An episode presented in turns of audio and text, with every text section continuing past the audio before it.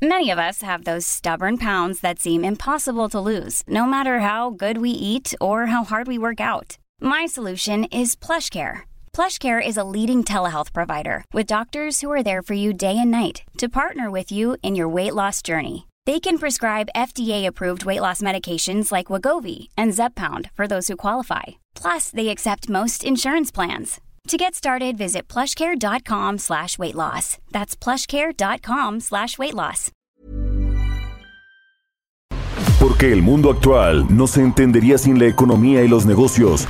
Acompaña a Mario Maldonado, el columnista de negocios más joven y objetivo del periodismo financiero, en su programa Bitácora de Negocios.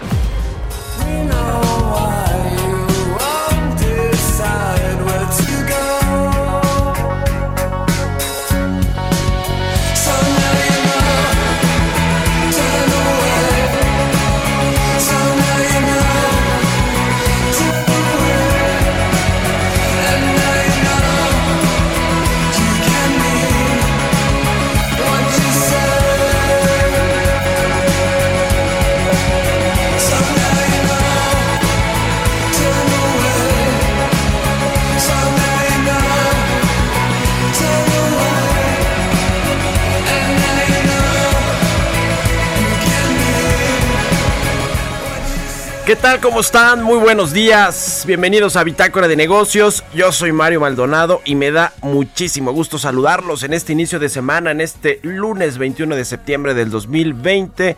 Saludo con mucho gusto a quienes nos siguen a través de la 98.5 de FM aquí en la Ciudad de México, en Guadalajara, Jalisco por la 100.3 de FM y en Monterrey, Nuevo León por la 90.1 de FM. También un saludo a las estaciones que nos retransmiten en otras ciudades y estados de la República Mexicana, en el sur de los Estados Unidos y quienes nos siguen a través de la página heraldodemexico.com.mx donde está el streaming de la cabina de El Heraldo Radio. Iniciamos este lunes 21 de septiembre con música como todos los días.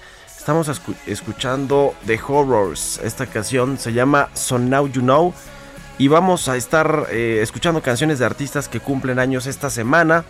Hoy cumple 34 años Faris eh, Vodwan, cantante de la banda de punk de Horrors.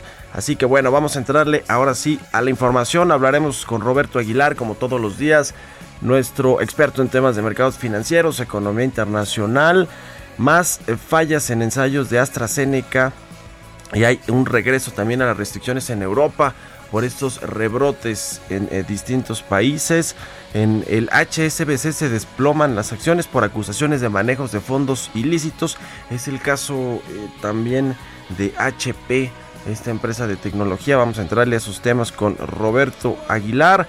Hablaremos también con Angie Chavarría, como todos los lunes, columnista del Heraldo de México, colaborador aquí en Bitácora de Negocios, sobre la burocracia que a pesar de que hay todo un plan de austeridad en el gobierno del presidente Andrés Manuel López Obrador. Eh, la burocracia está aumentando, crecerán las plazas en los mandos superiores de la Administración Pública Federal. La presidencia tendrá, por ejemplo, 280 eh, plazas, es decir, 12 más que en el 2020. En fin, vamos a entrarle a este asunto con Engie Chavarría. Hablaremos también con Carlos Martínez, el director general del Infonavit sobre eh, pues, eh, pues todo lo que está sucediendo con los créditos de eh, pues las personas, de los trabajadores, de los derechohabientes en medio de esta crisis. Ya el Banco de México y el pues el, el, sistema bancario, el sistema financiero en México, pues han aumentado los plazos de pago y de facilidades de pago para o de reestructuras, incluso de créditos para los tarjetavientes para los acreditados de todo el sistema financiero, eh, empresas, eh, personas eh, físicas. Y bueno, pues vamos a ver qué sucede también en el Infonavit con los afectados por la contingencia del COVID-19. Además de que este instituto está pues instando a sus derechohabientes a aprovechar su modelo de cobranza. Vamos a hablar de varios temas con Carlos Martínez, director del Infonavit, y también platicaremos con Jorge Vallejo, el CEO de Mitsubishi Motors México, sobre pues lo que está sucediendo con la industria automotriz, las marcas, cómo están viviendo este periodo complicado del COVID-19 en México, también cuántos autos se están colocando en el mercado, de por sí venían ya con bajas en las ventas, en fin, vamos a platicar de varias cosas con el CEO de Mitsubishi Motors México, con Jorge Vallejo. Bueno, pues con esto iniciamos eh, Bitácora de Negocios de este lunes, vamos a tener mucha información y vámonos ahora con el resumen de las noticias más importantes para arrancar el día con Jesús Espinosa.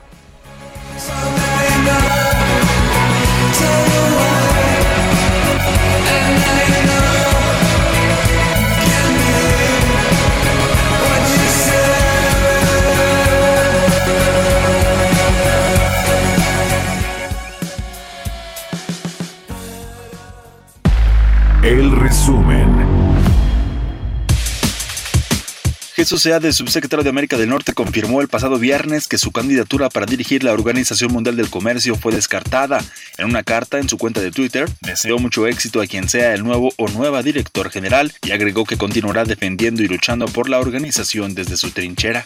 A través de un comunicado, la agencia financiera Moody's aseguró que la extensión de las medidas financieras para combatir la pandemia de COVID-19 hasta febrero de 2021, anunciada por el Banco de México, es un crédito positivo para los bancos.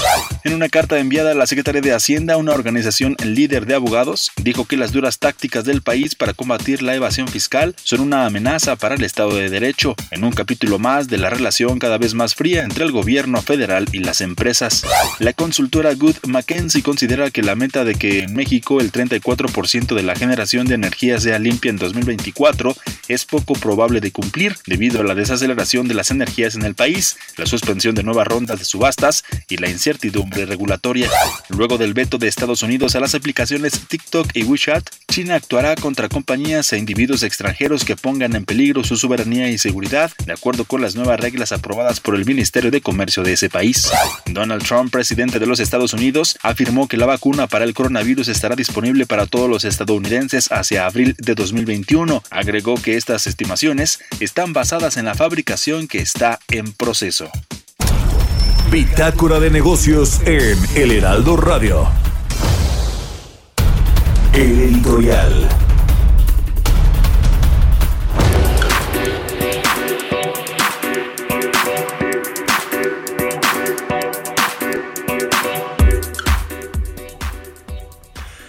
Y bueno, pues eh, para hablar de temas eh, que tienen que ver con el sector energético, vale la pena entrarle a este asunto de la construcción de la refinería de Dos Bocas allá en Tabasco, la tierra natal de Andrés Manuel López Obrador. Este proyecto que ha sido tan criticado por la falta de viabilidad eh, técnica, económica, medioambiental y que incluso pues se cuestiona que Petróleos Mexicanos, que es una empresa que está pues con problemas eh, financieros serios, esté apostando por la refinación, por construir una nueva refinería adicional a las seis que ya existen y operan en el país y que por cierto no lo hacen al 80 o 90 o 100% de su capacidad, están muy por debajo de eso. Y el argumento del gobierno es que se dejó de invertir en los años pasados en el, tema de la refinación, lo cual nos ha hecho dependientes de la importación de las gasolinas, particularmente de los Estados Unidos, lo cual es una realidad, sí, pero quizá no era buen momento para echar a andar un proyecto de una refinería eh, como lo hizo el presidente López Obrador y en dos bocas donde pues eh, parece no ser tampoco incluso el mejor lugar pero bueno lo echaron a andar y ahora el asunto es que además de todas estas de todos estos cuestionamientos en términos eh, técnicos económicos medioambientales de la refinería de dos bocas pues resulta que una de las empresas de que ya había ganado contratos con eh, el gobierno federal, con la Secretaría de Energía, con Rocío Nale, que es quien lleva la batuta en este proyecto, pues renunció, se salió de las eh, pues de los paquetes en los cuales estaba eh, participando junto con otras empresas. Estamos hablando de la em, estadounidense Kellogg Brown and Root que le decía abandonó los trabajos en los paquetes 4 y 6 de este proyecto de la refinería de Dos Bocas y todo porque no logró un acuerdo con las autoridades, con la Secretaría de Energía, en respecto al costo y al precio eh, que tendría que pagarse, es decir, el contrato que tendría que pagarse. No les quisieron eh, pues pagar lo que ellos estaban solicitando ya una vez que pues estaban trabajando en el proyecto. Es decir, va a tener sobrecostos esta refinería. Eso que no le quede duda a nadie. Yo creo que lo sabe el gobierno federal, el presidente del observador, la propia secretaria Rocionale. Y bueno, pues ellos eh, dicen que se han invertido más o menos 720 millones de dólares en el proyecto. Esto es menos del 10% de la inversión que se previó inicialmente de 8 mil millones de dólares y que bueno pues seguramente termina costando mucho más como todos los analistas lo anticiparon con respecto a este proyecto están pues ahí metidos eh, varios eh, inversionistas y bueno rápidamente quién sustituyó a esta empresa Kellogg Brown and Root que dejó los trabajos de los paquetes 4 y 6 de la refinería de Dos Bocas por sobrecostos pues una empresa eh, cuestionada por el caso de Odebrecht, ni más ni menos, la ítalo-argentina Tequint, que entró pues eh, ya a este proyecto, a este consorcio con otras empresas como Ica Fluor para pues echar a andar este asunto de la refinería. En fin, pues parece que no le sale muy bien eh, o, casi nada le sale bien a la Secretaría de Energía Racional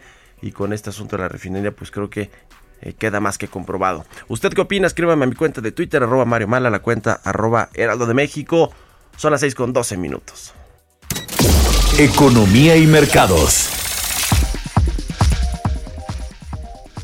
Y ya llegó a la cabina Roberto Aguilar. ¿Cómo estás, mi querido Robert? Muy buenos días. ¿Qué tal, Mario? ¿Cómo estás? Muy buenos días. Pues fíjate que se antoja un día bastante complicado.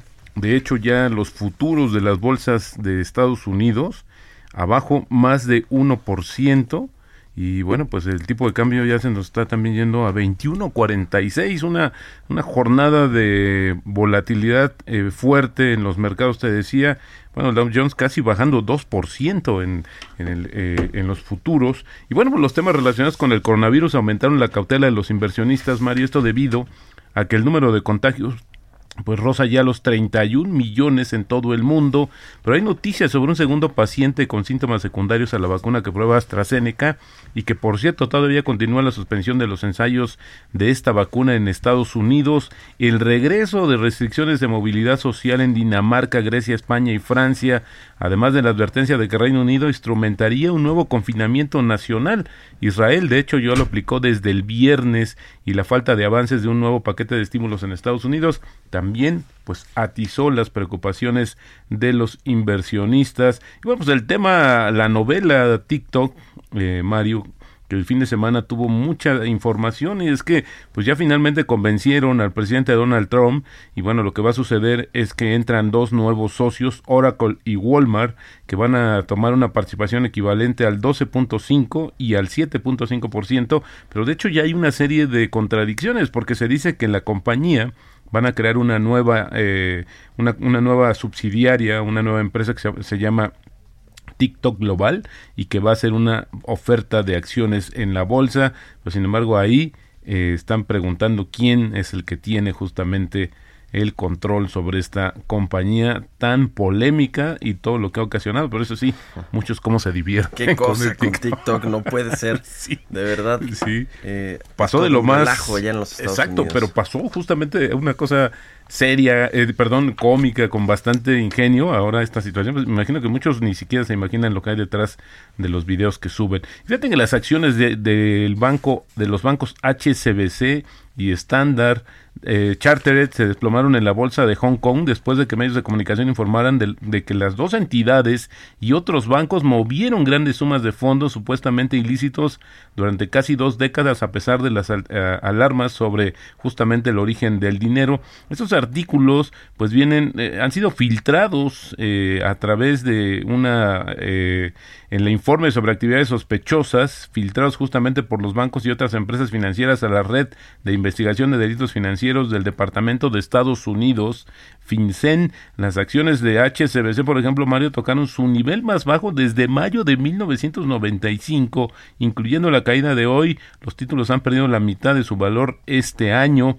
Y bueno, los países emergentes fuera de China se han mantenido débiles en medio de una economía global en recuperación, pero su perspectiva debería mejorar en el primer semestre de 2021 a medida que el comercio mundial se recupera y las presiones del coronavirus se alivian. Esto lo anticipó en un largo estudio, un largo reporte de Morgan Stanley, esta correduría internacional que estimó que una vacuna estaría disponible hasta el primer trimestre de 2021 y agregó que el repunte aún podría encontrar algunos obstáculos, durante el resto del año, pero espera que los eh, países emergentes experimenten una marcada aceleración desde el segundo trimestre justamente del próximo año. Fíjate que el viernes, Mario, la Asociación Internacional de Abogados, IVA por sus siglas en inglés, con sede en Londres, alertó que el SAT y la Procuraduría Fiscal amenazan abiertamente el Estado de Derecho en México. En una carta, pues advirtió este organismo, este grupo, que México está violando el derecho internacional con amenazas de enjuiciar penalmente a juristas, como parte de una campaña para hacer que las empresas resuelvan sus disputas fiscales. La carta que mandaron añadió que ambos órganos gubernamentales tenían como objetivo a los, a los despachos de abogados y contadores que asisten a contribuyentes y también expresó su preocupación de que autoridades hayan advertido a los ciudadanos que no recurran a sus abogados en procedimientos de conciliación, pero no dio más detalles sobre este punto. Por otra parte, te diría que el, el presidente Donald Trump pues dijo el viernes que espera que en abril existan suficientes dosis de vacuna disponibles para cada ciudadano de Estados Unidos. Ya cambió también el discurso un poco en ese sentido. Dijo cientos de millones, cientos de millones de dosis estarán disponibles cada mes esperamos tener suficientes vacunas para cada estadounidense para abril. Esto lo dijo el presidente en una rueda de prensa. Hay que recordar que, bueno, pues el, el el presidente había dicho que en octubre, ¿no? Que ya habría algunas eh, vacunas ya que se estarían aplicando en Estados Unidos. Bueno, ya cambió el discurso también, pero te diría que eh, una de las promesas que hizo es que la distribución de la vacuna comenzará dentro de las 24 horas después de que eh, se reciba la autorización de los reguladores de salud de Estados Unidos. Una semana cargada de datos económicos, Mario, en México. El miércoles las ventas al menudeo de julio, el jueves la inflación de la primera quincena de septiembre y la decisión de política monetaria del Banco de México con una baja de un cuarto de punto y el viernes el IGAE de julio que mostraría eso sí una menor caída. Y lo que sí Mario ya nos amanecimos con datos del INEGI. Rápidamente te los comento tienen que ver con el consumo interno y el, consumo privado perdón que en México pues en el segundo trimestre tuvo una un, reportó una caída de 19.4% respecto al trimestre previo. Y bueno pues eh, también el tema de la demanda agregada tuvo un comportamiento muy similar de una caída de 19.8% en este mismo lapso. Y bueno, pues te diría Mario que también el tema de los mercados, eh, bueno, pues sí está siendo muy marcado. Ahorita te decía 21.47, es decir, el tipo de cambio en estos momentos, Mario, está perdiendo más de 1.6% respecto al cierre del viernes y como te decía, pues pareciera que también viene ahí un ajuste fuerte. Ahora retomaron las preocupaciones sobre el tema justamente del coronavirus, que por cierto no se, no se han, eh, no han bajado la guardia, sin embargo, pues ya confluyeron varias cosas, varios, eh, eh, varias informaciones y bueno, pues es lo que tenemos hoy, justamente, insisto, se va, vamos a esperar una jornada bastante complicada el día de hoy, Mario.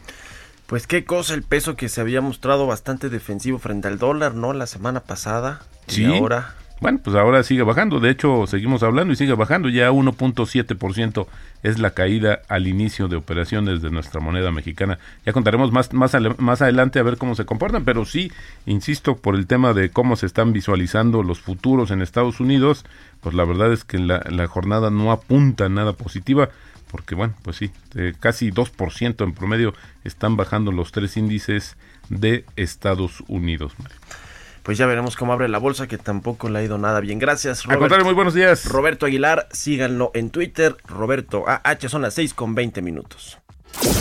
Expreso Financiero. Y bueno, pues es momento de echarnos un expreso financiero con Angie Chavarría, nuestra colaboradora aquí en Bitácora de Negocios, columnista de El Heraldo de México. ¿Cómo estás, querida Angie? Muy buenos días. Hola, ¿qué tal Mario? Muy buenos días, muy buenos días a todos y arranque de semana. Oye Mario, pues vamos a platicar un poco sobre eh, cómo se está conformando este paquete económico que presentó el presidente para 2021 y que está en manos de la Cámara de Diputados. Y pues bueno, al parecer el presidente, pese a que ha repetido en varias ocasiones que, bueno, no va a haber un aumento en el número de plazas, sobre todo pues por este plan de austeridad, parece que no es así, al menos vemos que va a haber 23 mil nuevas plazas eh, vemos un aumento considerable, fíjate Mario, pues eh, para 2021 las plazas de mando superior, eh, sobre todo para presidencia. La presidencia, eh, la oficina donde comanda el presidente, tendrá 280, es decir, 12%, 12 más que en 2020. Eh, son puestos de trabajo que no se trata de empleados operativos o, estos famosos que le llaman de confianza, sino de mando, eh, son subdirecciones, para, para así decirlo. Además, pues bueno, cada plaza tendrá un costo aproximado anual de 2 millones de pesos. Esto es de acuerdo con datos al presupuesto que presentó el presidente, bueno, pues ante la Cámara de Diputados el pasado 8 de septiembre. Eh, esta concentración que vemos, pues bueno, al ver, lo que estamos observando es que el presidente lo que quiere es que desde su área o desde su oficina, pues bueno, se puedan operar distintas eh, secciones, entre ellos pues vimos desaparecer algunas subsecretarías, tanto pues en Secretaría de Comunicaciones y Transportes, en Energía, en fin, entonces hoy vemos que están haciendo como este cambio de libros, pero nos llama la atención porque son 12 subdirecciones adjuntas que sabemos que nos cuestan un poco más y que no están sindicalizadas la mayoría de ellas. Además, hay también 14 plazas de subsecretarios dentro de presidencia que están pendientes, o sea que no sabemos si las van a ocupar o no, pero eh, suman más que las que tiene, por ejemplo, Sectur, la Secretaría del Trabajo y la, Secretaría de Energía y Función Pública juntas, por ejemplo, ¿no? Y también, pues, hay 36 direcciones generales más y 119 direcciones de área que, pues, hasta ahorita sabemos que sí van a seguir operando para 2021. En el presupuesto de 2021 se aprobó un pago de sueldos, por ejemplo, de 433 mil millones de pesos y para 2000, eh, bueno, y para este año va a haber un aumento casi de 12% más en presidencia. Entonces lo que vemos es que sí va a haber un engrosamiento ahí, que desde ahí se van a seguir operando las cosas. Y pues bueno, nos llama un poco la atención en dónde está la, la austeridad, considerando que pues habíamos dicho que ahí íbamos a ver ciertos recortes. Aunque en general el gasto de la presidencia de la República, ese sí va a disminuir, ¿no? Según el proyecto de presupuesto de Hacienda, o sea, todo lo que gasta presidencia es algo de lo que presumió creo que Arturo Herrera cuando presentó el presupuesto, ¿no? Sí, en general sí vemos un recorte en presidencia, o sea, si lo vemos literal en su panza completa, por así decirlo, sí hay un recorte, eh, pero ya si lo vemos a detalle, entonces lo que van a hacer es la forma o la estrategia va a ser distinta. Lo que van a hacer es hacer más mandos operativos, por así decirlo, para eh, tal vez tener menor número de personal, sin embargo, pero con más mayor número de mandos operativos. Bueno, pues el presidente tan poderoso que tenemos, es decir, en términos de decisiones de política pública y de gobierno, necesita pues eh, tener ahí a los mandos superiores para poder ejecutar todas las acciones que tiene eh, eh, a su cargo, ¿no? Y que quiere pues implementar porque el jefe del ejecutivo quiere ser el que decida todo en este país. En fin, muchas gracias Angie, tus redes sociales antes de irnos. Por favor, escríbanme a través de Twitter, arroba engie.chavarría, o también a través de Instagram, arroba engie.chavarría, y pues lo estoy leyendo. Buenísimo, pues ahí está. Muchas gracias, Engie Chavarría. Vamos a hacer una pausa y volvemos con más aquí a Bitácora de Negocios.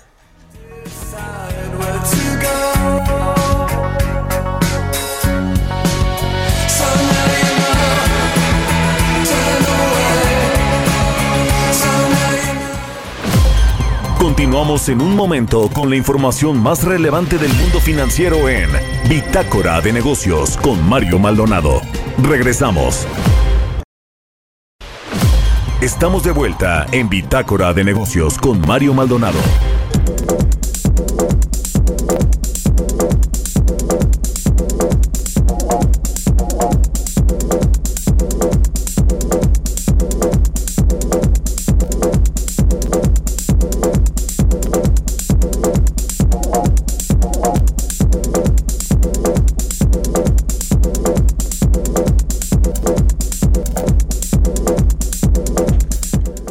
Ya estamos de regreso aquí en Bitácora de Negocios. Son las 6 de la mañana con 30 minutos, tiempo del centro de México.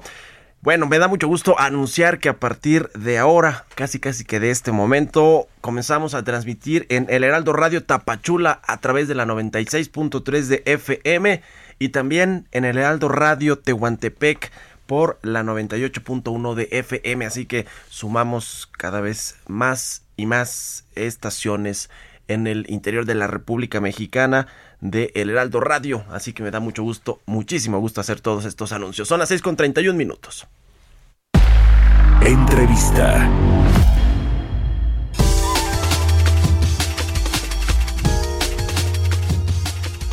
Y hablando de empresas y de sectores económicos importantes, uno de los más afectados por el coronavirus, por la crisis que generó esta pandemia en términos económicos, es la industria automotriz, que dicho sea de paso ya venía con caídas importantes en términos de producción, exportación y sobre todo en ventas en el mercado interno, para hablar sobre cómo pues, ha enfrentado este sector tan importante para la economía la generación de empleos, la crisis económica.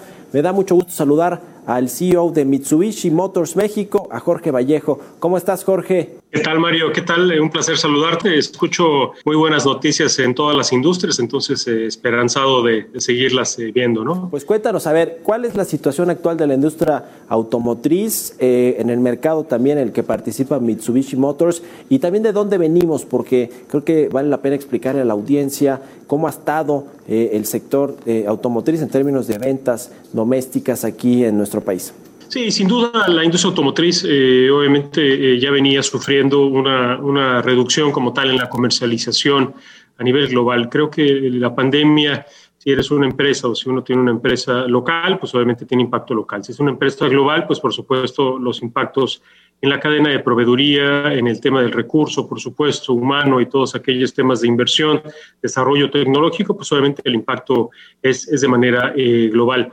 México, eh, el mes de abril, sin duda fue un mes eh, obviamente muy malo, digamos lo que muy negativo. Yo creo que fue cuando una suspensión como tal de las operaciones comerciales, pero a partir del mes de abril, mayo, junio, julio, fue, fue creciendo de manera gradual entregando un volumen total de industria en, crecimiento eh, mes a mes. Esperanzador, sin duda, por supuesto, nada que ver con los niveles de años previos, pero sí yo creo que lo que nosotros, por lo menos en Mitsubishi, estamos haciendo es comparándonos mes a mes, semana a semana, día a día, con antelación para ver obviamente cómo podemos ir creciendo y qué podemos ir desarrollando.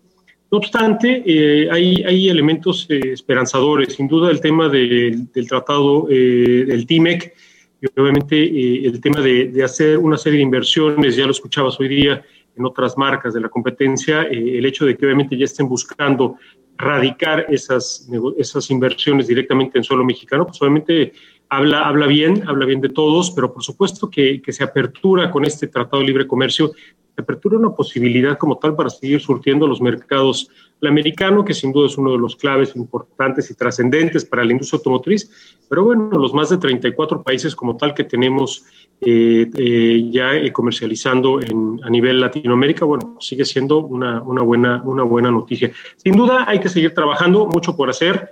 Pero bueno, la industria automotriz creo que sabe hacer, sabe desarrollarse, sabe reinventarse, sabe transformarse, lo ha desarrollado y lo ha lo ha demostrado ya en muchos años. Entonces, la industria automotriz creo que es uno de los pilares, sin duda, hoy día de la economía mexicana y aquí está para seguirse transformando.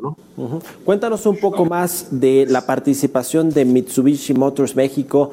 Eh, en nuestro país, obviamente, ¿cuántos vehículos colocan eh, normalmente al año, por lo menos en el 2019, que también hay que decir que no fue un año extraordinariamente bueno para la economía, se entabló, se quedó estancada con una baja de 0.3% y también en el mercado específico de los autos tampoco fue un, buen año en términos de ventas. Pero cuéntanos más de la marca, cuáles son los segmentos a los que está eh, dirigido la gama de automóviles que tienen y pues cómo les ha ido en términos de ventas comparativamente con los años anteriores y cómo les está yendo en este 2020.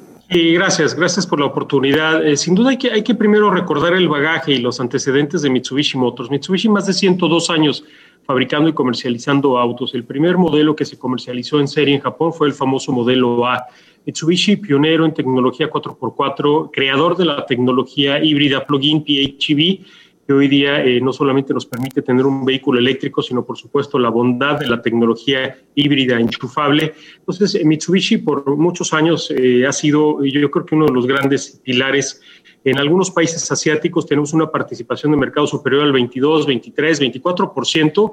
Filipinas, Tailandia, Indonesia, que tenemos una, planta de manufactura, una huella de manufactura muy potente. En México, México más de 13 años ya comercializando estas unidades. No obstante, a partir del año 2019 lo empezamos a hacer de manera independiente, ya como una filial y una subsidiaria. Entonces, la realidad es que somos una empresa muy joven, a pesar de que ya durante 13 años se habían comercializando nuestros modelos de la mano de, de otro manufacturero de otro proveedor. Pero realmente a partir de hace un año y, y, bueno, nos tocó primero el arranque y luego la pandemia, lo cual por supuesto complica todo, todo desarrollo, todo, todo, todo, todo, todo crecimiento. No obstante, nosotros logramos crecer en el año 2019, logramos crecer frente a los años previos. Seguramente es porque éramos una entidad independiente con una mayor inversión en tema de publicidad, de marketing, con nuevos modelos que desarrollamos, con una garantía que aplicamos que son siete años de defensa, defensa sin límite de kilometraje, más una financiera muy potente nos permitió hoy día crecer en el 2019 frente a años previos. 2020, bueno, por supuesto, el mes de abril ya lo mencionaba antes, eh, llega pandemia y bueno, reitero, eh, si obviamente tienes una operación global, pues obviamente tienes un impacto global en la manufactura, en la proveeduría, en el desarrollo tecnológico. 2020 para, creo que para todos nosotros fue una situación eh, totalmente atípica. No obstante, el mes de abril, si bien tu, logramos una, tuvimos una reducción, a partir del mes de abril, mayo, junio, julio,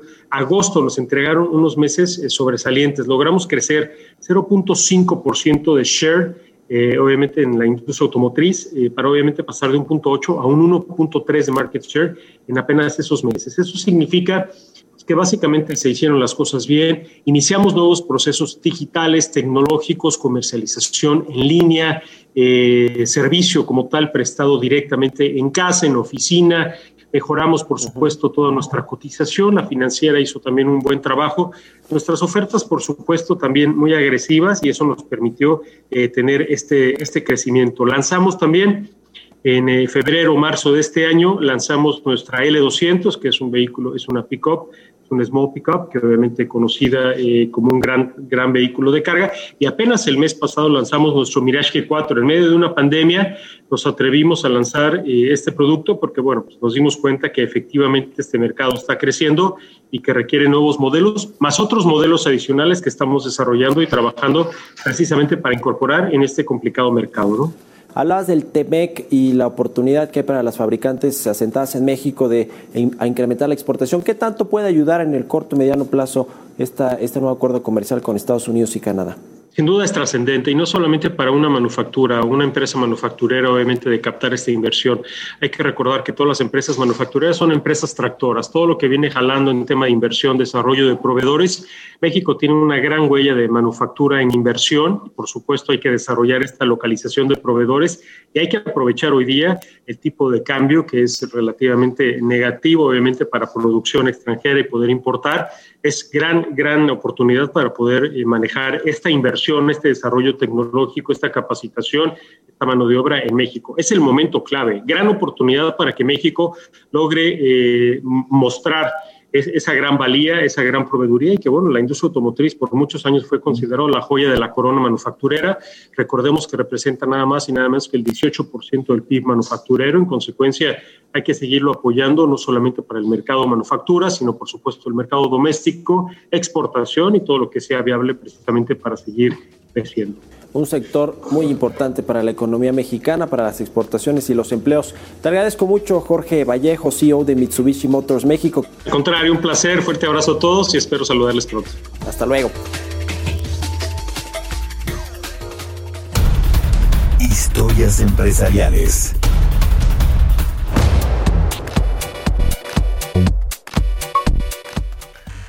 Y bueno, pues eh, cambiando de tema, vámonos a las redes sociales. Fíjense que acusaron a Facebook de supuestamente estar espiando a sus usuarios de Instagram, esta eh, marca, esta empresa de redes sociales, Instagram, a través de las cámaras, según una demanda en contra de Facebook. Eh, pues esta red social que ha sido tan cuestionada y tan polémica también en los últimos años.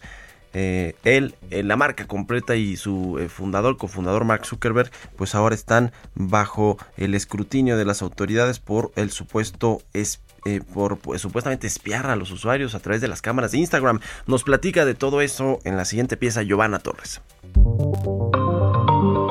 Facebook ha sido acusada de espiar cuentas de Instagram usando la cámara de los celulares, una demanda que pone de vuelta a la empresa de Mark Zuckerberg en los juzgados. Tan solo hace un par de meses la plataforma fue acusada de recopilar datos biométricos con el uso ilegítimo del reconocimiento facial. El Tribunal Federal de San Francisco examina la denuncia de una usuaria, quien argumenta que la red social accedía por medio de la cámara de su iPhone a datos privados incluso sin estar activa la aplicación. La denunciante alegó que esto podría estar usándose para recopilar datos lucrativos y valiosos sobre sus usuarios, a los que de otro modo no tendría acceso para aumentar sus ingresos en publicidad. Esta vulnerabilidad fue detectada con la llegada del nuevo sistema operativo de Apple, el iOS 14, que revelaba usos secundarios como medida de protección de la privacidad, con lo que varios usuarios notaron que tras abandonar el uso de la cámara en Instagram, esta seguía activa. Facebook se ha defendido detallando que se trata de un fallo técnico que ya estaría resolviendo como ya ha hecho en otras ocasiones, pero que en ningún momento fue malintencionado. La tecnológica con sede en California ya estuvo bajo sospecha por el reconocimiento facial en Instagram, sin embargo se defendió diciendo que la aplicación de fotos no usaba este tipo de tecnología. Para Bitácora de Negocios, Giovanna Torres. Entrevista.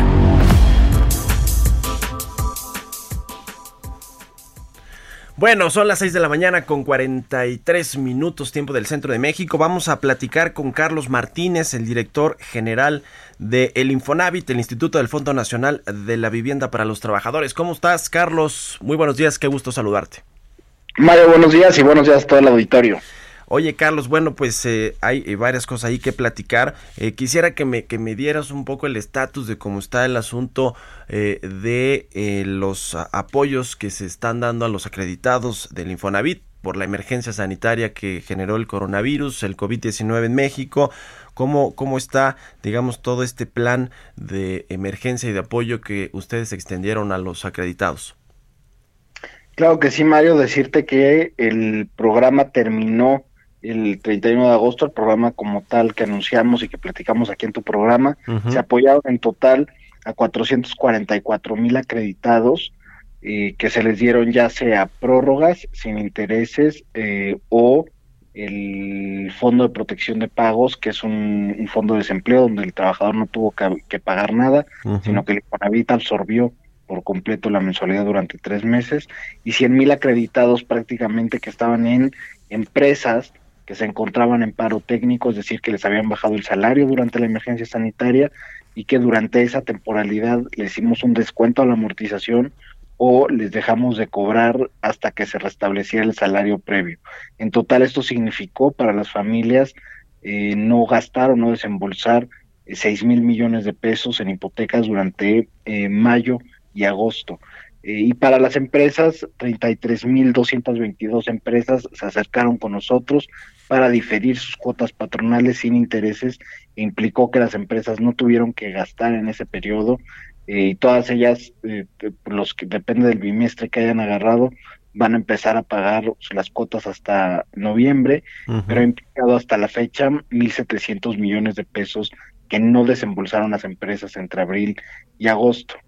1.700 millones de pesos las empresas por diferir estas eh, cuotas eh, patronales y los eh, acreditados del Infonavit en total los beneficios que, que, se les han otorgado más o menos representan 6 mil millones de pesos, ¿verdad? Esa es la, la, cifra. Así es, así es, Mari. Oye, Carlos, este esquema de cobranza social que eh, tiene el Infonavit. A ver, cuéntanos de qué va y también cómo pues está utilizando, está siendo pues aprovechado por, por los trabajadores que han sido afectados eh, por el coronavirus, el desempleo, de pronto a lo mejor no están percibiendo el, mismo salario que tenían antes de la, de la crisis, en fin, ¿cómo funciona este esquema de cobranza social que tienen allá?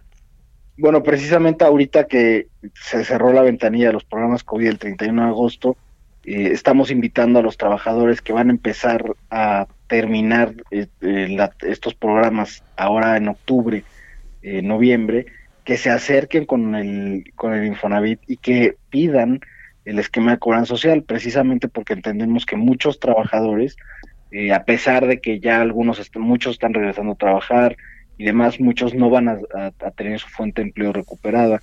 Y entonces eh, les estamos ofreciendo varias cosas. Uno, yo creo que es muy atractivo, es el Solución a tu Medida, donde eh, el Infonavit va con, uno, con un trabajador social que estamos trabajando ahí con la UNAM, hacen un estudio de la, de la familia, de sus ingresos, ya sea del propio acreditado, pero también de los ingresos que pueda tener adicionales con su familia, y se les hace un esquema eh, en el que realmente pueda pagar la familia eh, el crédito y se puede ir renovando esta solución a tu medida.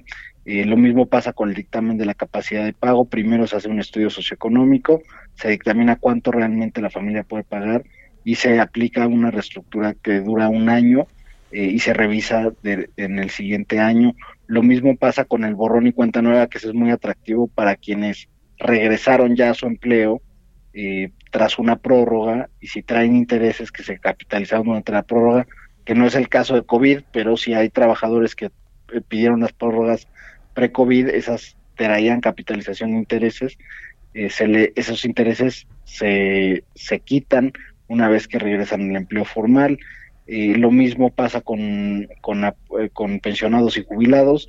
Quienes hayan pedido COVID y estén pensionados y jubilados también pueden solicitar al Infonavit una reestructura dependiendo de eh, cuánto ganan en la pensión. Eh, seguimos con los apoyos en paro técnico, esos son permanentes, porque muchas empresas, sobre todo en el sector automotriz, aeroespacial y demás, entran en paro técnico y ahí, si nosotros cobráramos el 100% al trabajador durante el paro técnico, pues ni siquiera les alcanzaría su salario, ¿no? Entonces, todas estas son las medidas que tenemos habilitadas y que estamos ahora invitando a los trabajadores que pidieron eh, los apoyos COVID y que se les van a ir van a ir acabando a partir de octubre, pues que se acerquen con nosotros de una vez y empecemos a ver cómo pueden seguir eh, con sus créditos vigentes y al corriente. ¿Cuál es la forma de acercarse con, ustedes? De pronto a lo mejor dejamos esas cosas de lado, Carlos, pero eh, me imagino que eh, tienen ahí algunas ventanillas especializadas, no sé si tienen que comunicarse los acreditados del Infonavit con, con ustedes, alguna línea en particular, o etcétera. ¿Cómo es, cómo es el asunto de buscar pues todas estas programas y toda la protección que están brindando ahí a los acreditados del Infonavit? Bueno, en primer lugar, decirles a los, a los trabajadores que a través de mi cuenta .infonavit.org.mx, quienes habiliten su banca electrónica, ahí pueden ver todas las opciones, pueden ver los requisitos de cada uno y, ya, eh, porque todavía no se puede aplicar en línea, estamos trabajando en eso, pero pueden ver todos los requisitos.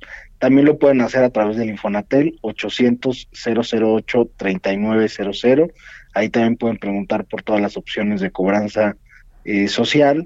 Eh, y si no, también las 89 oficinas en los centros de servicio. Traemos todavía un horario recortado de ocho y media de la mañana a una y media de la tarde con todas las medidas sanitarias, sana distancia, cubrebocas, eh, toma de temperatura, pero están abiertas en todo el país las 89 oficinas y ahí también los pueden asesorar. Hay una ventanilla especializada en el tema de cobranza social.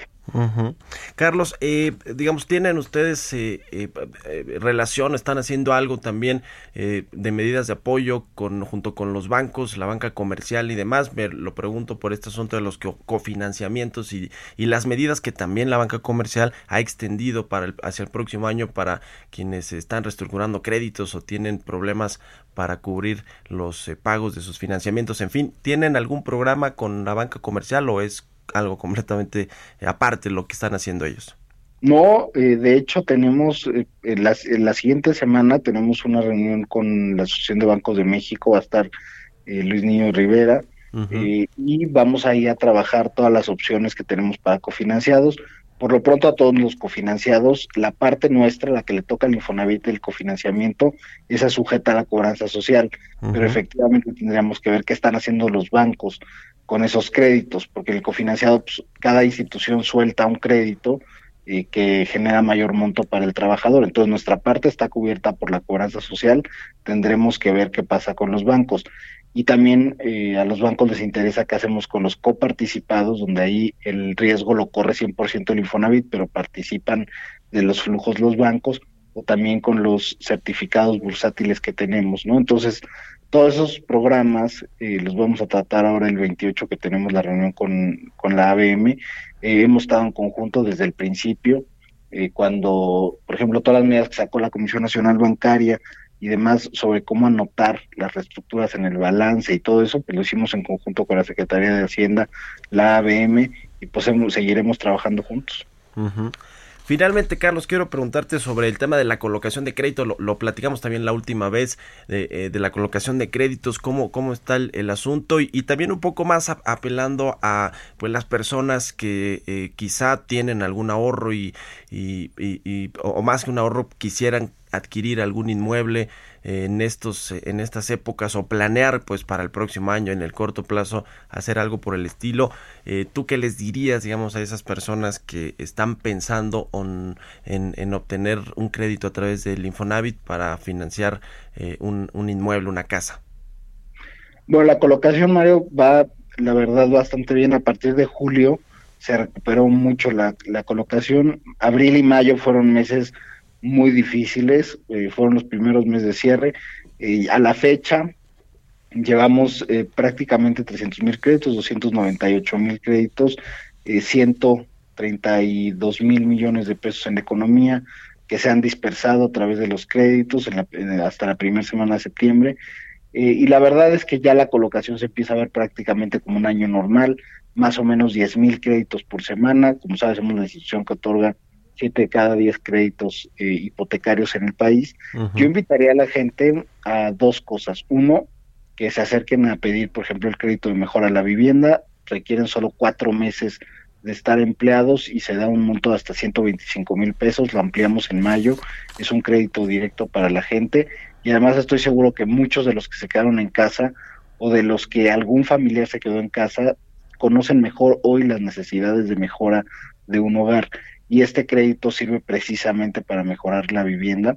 Y lo otro es que el mercado hipotecario, la verdad, los desarrolladores empezaron otra vez a reactivarse a partir de junio, hay oferta disponible y precisamente como el mercado se ha movido de manera mucho más lenta, hoy pueden encontrar precios que no han subido, porque nosotros lo vemos en las transacciones de crédito, eh, y además eh, quienes tengan la seguridad de un empleo, por ejemplo, todos los trabajadores que, sean parte de los sindicatos de las empresas privadas y demás, y que tengan una buena perspectiva, yo los invito a que ahorita compren porque hay oferta disponible y en muchas ocasiones van a encontrar descuentos, van a encontrar ofertas que no encontrarían en otras condiciones. Entonces, si es buena época para buscar eh, una vivienda y quienes tengan necesidad, el Infonavit tiene además una parte muy atractiva. Para todos aquellos trabajadores que ganan menos de 12 mil pesos, pues no van a encontrar otra opción porque los bancos no dan crédito en, rangos salariales menores a 25 mil pesos.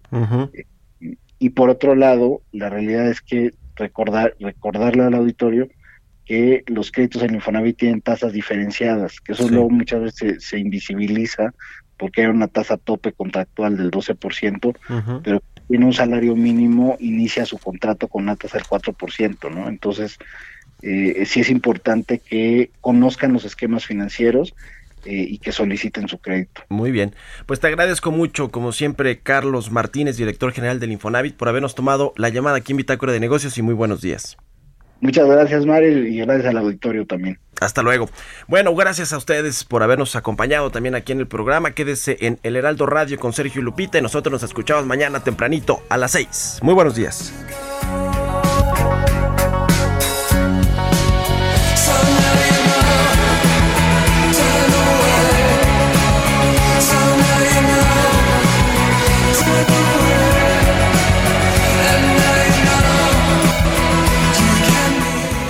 Esto fue Bitácora de Negocios con Mario Maldonado, donde la H suena y ahora también se escucha. Una estación de Heraldo Media Group. Hey, it's Danny Pellegrino from Everything Iconic. ¿Ready to upgrade your style game without blowing your budget? Check out Quince. They've got all the good stuff shirts and polos, activewear, and fine leather goods, all at 50 to 80% less than other high end brands. And the best part? They're all about safe, ethical, and responsible manufacturing.